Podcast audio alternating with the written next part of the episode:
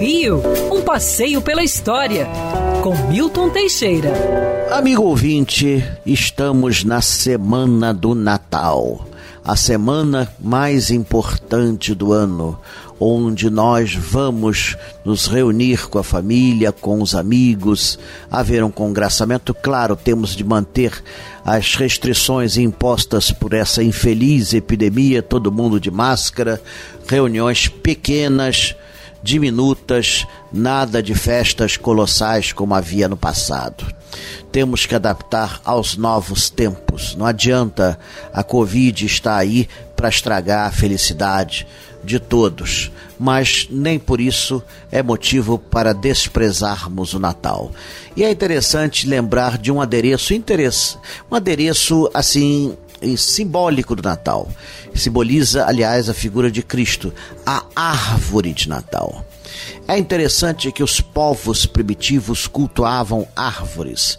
É, os povos germânicos cultuavam uma árvore sagrada, um carvalho, onde no topo estava Asgard, o, o, o núcleo celestial, e embaixo era Midgard, a Terra-média. E entre os índios brasileiros também existia culto semelhante. Havia uma árvore nas aldeias, né, onde no topo estavam uh, os, os espíritos dos antepassados e no térreo era a terra vivida. Então era a Acaiaca. Acaiaca.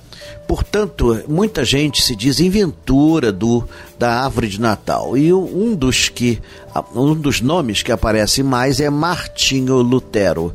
Ele, durante uma noite no século XVI, passeando por uma floresta coberta de neve, teria reparado na beleza dos pinheiros cobertos de neve. E ele imaginou que aquilo ali simbolizaria a própria figura de Cristo. E ele determinou que os cristãos chantassem uma árvore decorada em suas casas.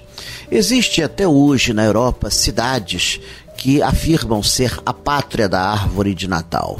Né? Até na Sérvia, na antiga Sérvia, na Bósnia, tem vários lugares assim que afirmam ser a pátria. Na verdade, foi uma criação mundial, né? foi uma criação universal a árvore de Natal que é montada até em países não cristãos. Quer ouvir essa coluna novamente?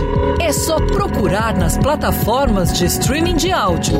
Conheça mais dos podcasts da Band News FM Rio.